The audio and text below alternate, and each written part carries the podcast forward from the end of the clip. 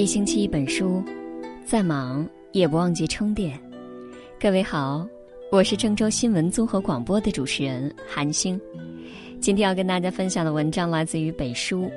当我累的时候，如果你也喜欢这篇文章，请在文末为他点个再看。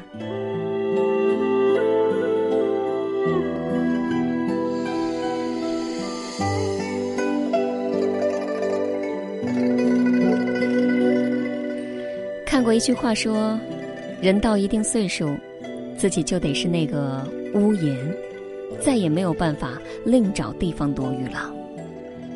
的确，成年人的世界里没有容易二字，在尘世的泥淖里浮沉起落，谁都要经历一段孤独、疲惫的时光。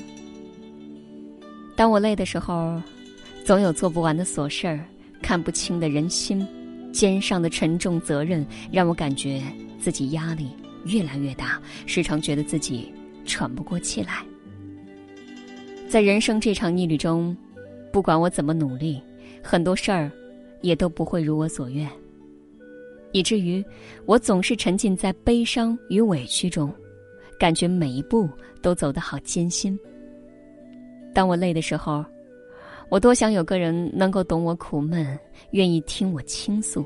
然而最后，我还是习惯用微笑来掩饰悲伤，习惯了一个人面对所有。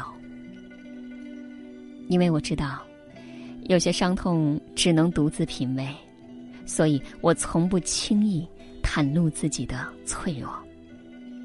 因为我深知，真正了解我的人寥寥无几。所以我选择沉默，再多的苦楚，也只藏在心灵的最深处。当我累的时候，我不会责怪命运的不公，也不会抱怨自己不幸福。人生如戏，谁都有逆势落魄的时候，谁都有悲伤难过的时候。在成长的路上，我学会了承受。学会了接纳，学会了把泪咽下，把苦吞下，以一颗平常心来面对接下来要走的路。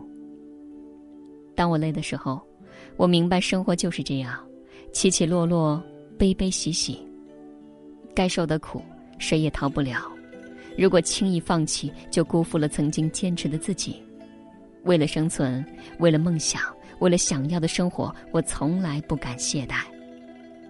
面对各种各样的困难和考验，不会轻易忘记自己的责任。